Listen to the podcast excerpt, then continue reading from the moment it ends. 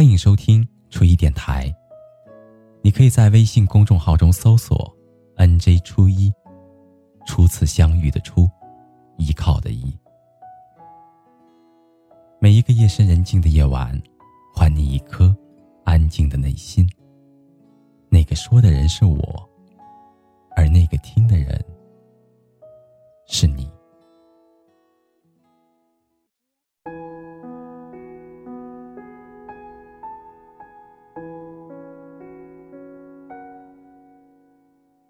大一刚进学生会那会儿，认识了一个姑娘，她叫木槿。我们两个人都因为喜欢周杰伦的歌而关系比较好。那个时候，她最爱听的一首歌叫做《一路向北》，她常常会戴着耳机，一个人坐在空空的教室里面听歌。可是那闭着眼的样子，看上去总有一点点的忧伤。我一直觉得奇怪。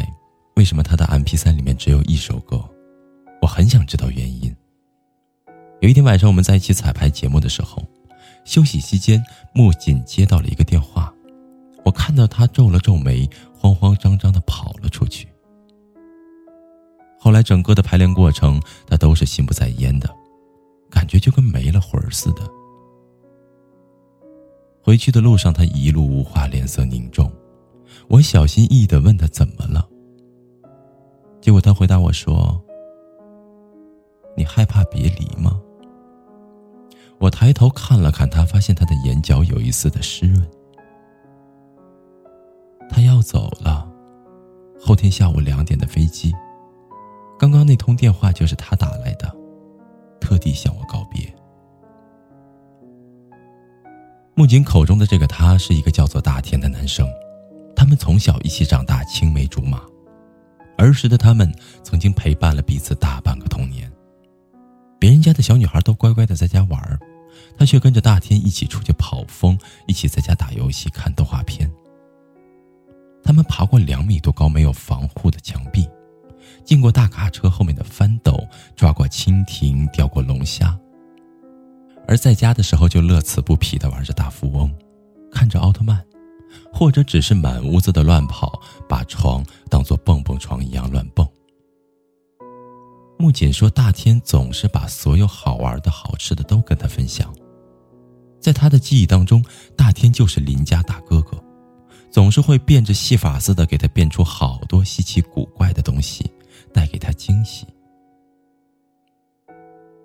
而由于两家住得很近，大学之后，大天经常会送木槿回家。”说来也巧，小升初，初升高，他们虽然不是同一届，但是却一直在同一所学校上学。高考结束之后，大天以高分被某名校录取，而这也就意味着以后他再也没有办法送他回家了。所以木槿很失落，他暗暗发誓一定要和大天考上同一所的大学。可这个世界上，很多事情都没有那么凑巧，毕竟不是电视连续剧。木槿最后还是没能和大天考上同一所大学。暑假的时候，大天约木槿吃饭，他告诉他，他就快出国了，叮嘱他以后要按时吃饭，去了大学要好好的照顾自己，多交点朋友，别让自己太孤单。木槿一边难过一边想：“你都走了，我怎么才能让自己不孤单？”原本以为大天会像电影里的男主角那样，将女主角一把抱住，然后在她耳边轻轻的说一句：“等我回来。”可是现实世界里，他并没有那么做，他只是捏了捏她的脸，笑着说：“别伤心了，我又不是不回来了。”大天终于还是登上了去美利坚的飞机，后来每隔两个月会寄一张明信片给木槿，而木槿呢，还是喜欢听着周杰伦的一路向北。那个时候流行人人网，木槿会经常登上去看看大天的主页，偶尔会在他发的状态下面留言，而时间也就这样匆匆的溜走。很快就到了大四，那段时间大家都忙着写论文、找工作。曾经有一个男生在宿舍楼下摆出了心形蜡烛向木槿表白，结果被拒。有一个男生追了她两年，每年生日都给她买礼物，她也不为所动。我们几个都说木槿傻，而他却说我只是不想耽误人家。他拒绝了很多的人，对外宣称说自己要以学业为重，多么冠冕堂皇的理由！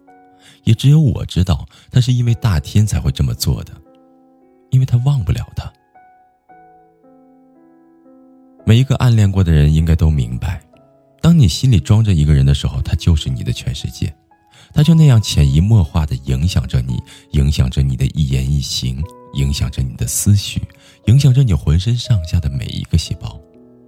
你下意识的拒绝所有向你示好的人，你困惑为什么他会让你觉得无可取代。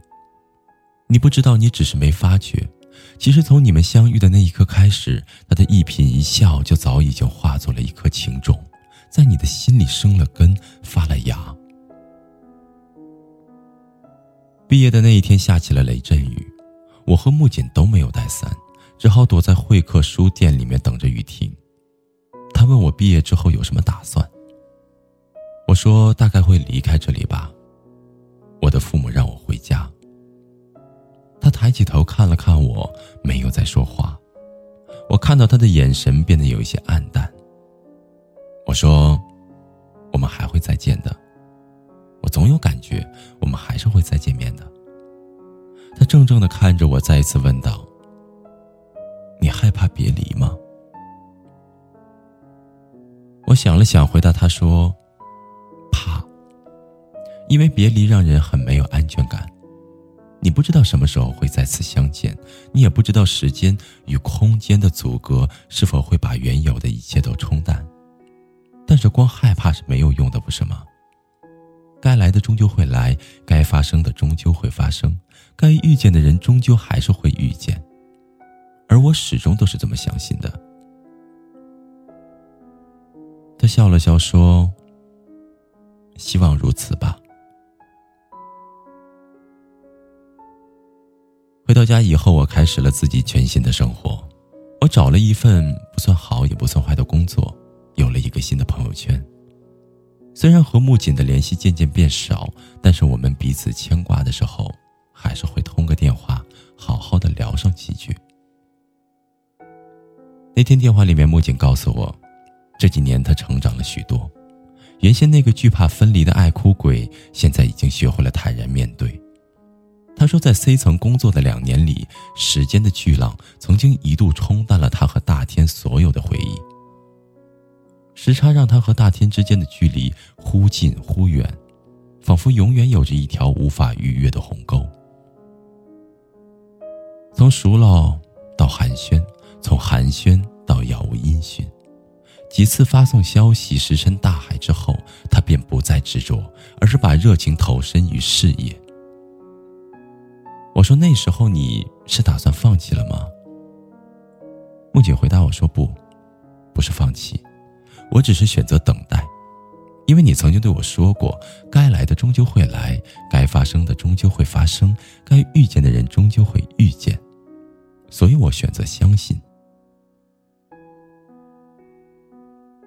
后来的后来，大田回国，木槿去接机，人群当中，他一眼就认出了他，高高瘦瘦，眉眼灿烂，他兀自帮他拿着行李，打趣的说道。怎么几年不见，你变老了许多？他只是笑了笑，没有说话，顿了顿，他说：“母亲，我回来了。”短短的六个字，听得木槿鼻子发酸。他说：“你知道吗？我有好几次以为你失联了。”他上前将他拥入怀中，轻轻的跟他说了一声对不起。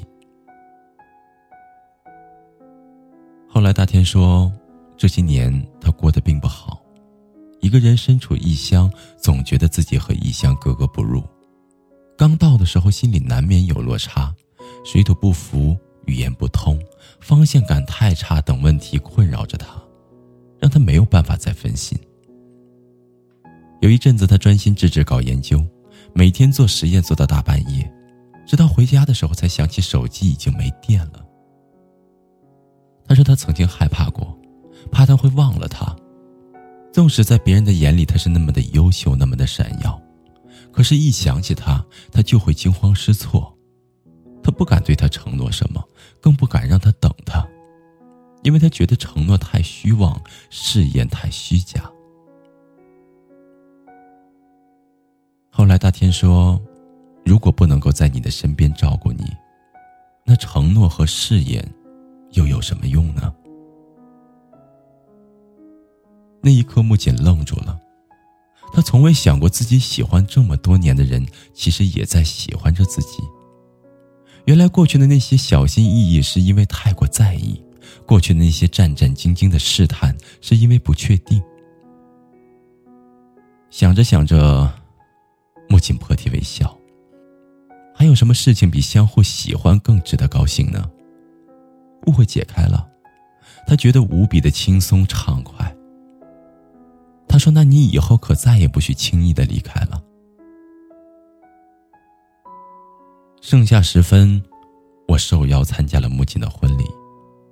途中路过一个公园，看到了成片的木槿花。阳光之下，它们尽情的盛开，盛放的、含苞的，形态不一，却各有千秋。看着看着，我就出了神。后来因为机缘巧合结识了一位花店老板娘之后，我才知道，原来木槿花的花语是温柔的坚持。而百度百科当中对于木槿花的花语是这样解释的：木槿花朝开暮落。但每一次凋谢，都是为了下一次更加绚烂的绽放，就像太阳不断的落下又升起，就像春去秋来四季轮转，却是生生不息，更像是爱一个人也会有低潮，也会有纷扰，但懂得爱的人仍会温柔的坚持，因为他们明白，起起伏伏总是难免，但没有什么会令他们动摇自己当初的选择，爱的信仰。永恒不变。见到木槿的时候，她已一袭长裙，婚纱的款式很新颖，将她苗条的身材勾勒的恰到好处。我微笑着上前与她拥抱，轻轻的在她耳畔说：“看，我们又见面了。”他捏了捏我的手，对我说了三个字：“谢谢你。”有的时候，我们喜欢一个人。总想立刻的和他在一起，如若未果，难免会有一些懊恼。你觉得等待是一件飘渺无常的事情，等待会让你耗尽精力，会使你害怕未知的结果。可是当初没有马上在一起又怎么样呢？现实世界里总有这样或者那样的原因，让你们要晚一些的时候再遇到。如果最后的最后遇到的仍旧是你，那么晚一点真的没有关系，不是吗？有缘千里来相会，无缘对面手难牵。其实重要的不是一开始你们就在一起了，重要的是无论相隔多远，最终你们依旧走到一起。那样的爱才是最坚不可摧的。木槿和大天，会让你想起谁呢？是你和你爱的人，还是你身边的朋友？或许类似的故事仍在继续。那么也请你学会相信，相信会有那么一天，你终会遇到那个你该遇见的人。就算是隔着天涯海角，就算是面临着艰难险阻，不早不晚，他终将会出现在你的生命里。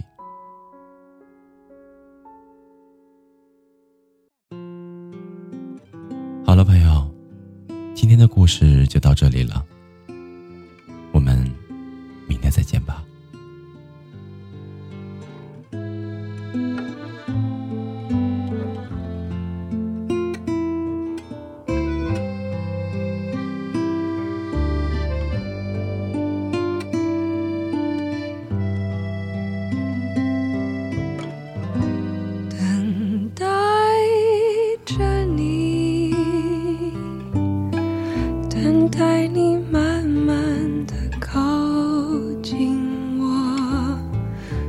true.